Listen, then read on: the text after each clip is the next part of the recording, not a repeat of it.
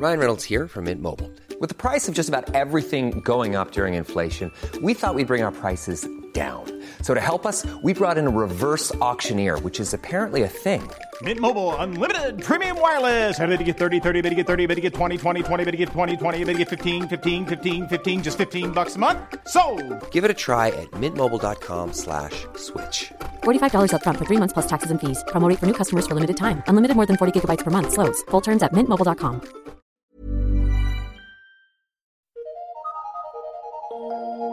Eu sou Mário Persona e essas são as respostas que eu dei aos que me perguntaram sobre a Bíblia. A pergunta do meu correspondente era se o juízo final seria para todos.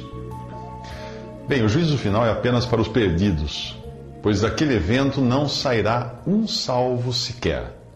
É para lavrar a pena de cada um de acordo com o que praticaram em vida. Fica fácil imaginar que dali não sairá um salvo se você se lembrar de que bastou um pecado apenas para que Adão e Eva fossem expulsos da presença de Deus. Quem poderia alegar hoje ter apenas um pecado? E quem poderia dizer que nunca pecou? Veja o texto do juízo final no, no, livro de Apocalipse. O diabo que as enganava foi lançado no lago de fogo que arde com enxofre, onde já haviam sido lançados a besta e o falso profeta. Eles serão atormentados dia e noite para todo sempre. Depois vi um grande trono branco e aquele que nele estava sentado. A terra e o céu fugiram da sua presença e não se encontrou lugar para eles. Vi também os mortos, grandes e pequenos, de pé, diante do trono, e livros foram abertos. Outro livro foi aberto, o livro da vida. Os mortos foram julgados de acordo com o que tinham feito, segundo os livros. E o mar entregou os mortos que nele havia, e a morte e o Hades entregaram os mortos que neles havia. E cada um foi julgado de acordo com o que tinha feito. Então a morte e o Hades foram lançados no lago de fogo.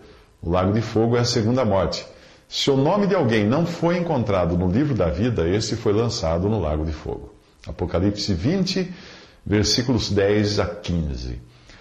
Hoje o lago de fogo, às vezes chamado de inferno em algumas traduções, está vazio.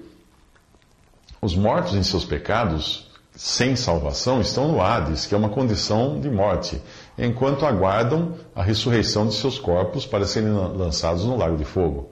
Os salvos já estão com Cristo.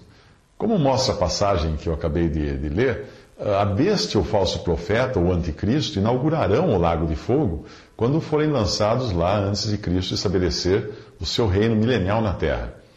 Satanás será preso durante os mil anos e solto no final, para que sejam revelados aqueles que viveram, uh, aqueles que viveram no reino, de, no reino terreno de Cristo, sem terem realmente se convertido. Lembre-se de que o, o reino de mil anos será habitado por pessoas vivas em seus corpos naturais. Satanás é, então, no final dos mil anos, lançado no lago de fogo, onde o tormento é para sempre e não temporário, como ensinam algumas religiões. Lá ele irá encontrar também a besta e o anticristo, que já estavam lá há pelo menos mil anos. Então nós vemos a cena do juízo final, chamada aqui de Grande Trono Branco. Ali os mortos, em seus pecados, recebem seus corpos de volta e são trazidos diante do Senhor para receberem a sentença do castigo eterno. Os salvos terão sido salvos antes disso, Pois quem tiver chegado diante do grande trono branco com um pecado sequer, já estará condenado. Esta passagem deixa claro que aquele que crê em Cristo não entra em juízo ou julgamento, a passagem que eu vou ler agora. Em verdade, em verdade vos digo que quem ouve a minha palavra e crê naquele que me enviou tem a vida eterna, não entra em juízo, mas passou da morte para a vida. Isso está em João 5,24. Uh, os verbos aqui ah, apresentados como ouve, crê, tem, não entra em juízo e passou da morte para a vida no momento em que creu, ah, são expressões muito claras nesse sentido. Você deve se lembrar também de que aquele que creu em Cristo, em Cristo, tem habitando em si hoje o Espírito Santo, como garantia da sua salvação. Considerando que a promessa que Jesus fez de que o Espírito Santo nunca deixaria o crente, seria um absurdo pensar em um convertido habitado pelo Espírito Santo comparecendo diante do grande trono branco para ser julgado. O Senhor falou em João 14,16: Eu rogarei ao Pai e ele vos dará outro consolador para que fique convosco para sempre.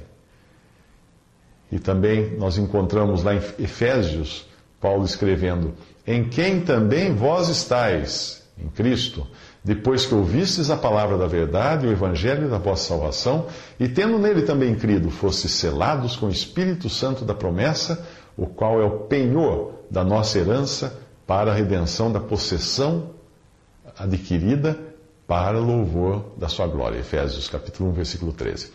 Mas agora respondendo a sua outra dúvida, haverá sim uma escala de condenação, pois nós vemos isso claramente ensinado nas palavras do Senhor, quando ele disse que haveria maior juízo para uma cidade do que para outra.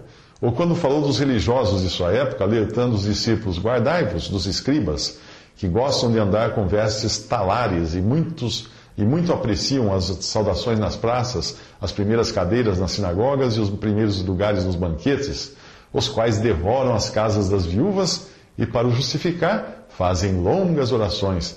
Estes sofrerão juízo muito mais severo. Lucas 20, 46, 47. Você também perguntou se a condenação é mesmo eterna. A resposta é que sim, a condenação é mesmo eterna, porque assim o Senhor a chama. E irão esses para o tormento eterno, mas os justos para a vida eterna. Mateus 25, 46. Se nós duvidarmos que a, de que a condenação seja eterna, nós teremos de duvidar também que a vida seja eterna. Lembre-se de que o Senhor avisou que o fogo nunca se apaga. Do mesmo modo como consolou os seus, dizendo que nunca pereceriam, nem seriam arrebatados de sua mão. Também outra passagem diz: Onde o seu bicho não morre e o fogo nunca se apaga. Marcos 9,44. E no lado da salvação, ele diz: E dou-lhes a vida eterna e nunca hão de perecer, e ninguém as arrebatará da minha mão. João 10, versículo 28.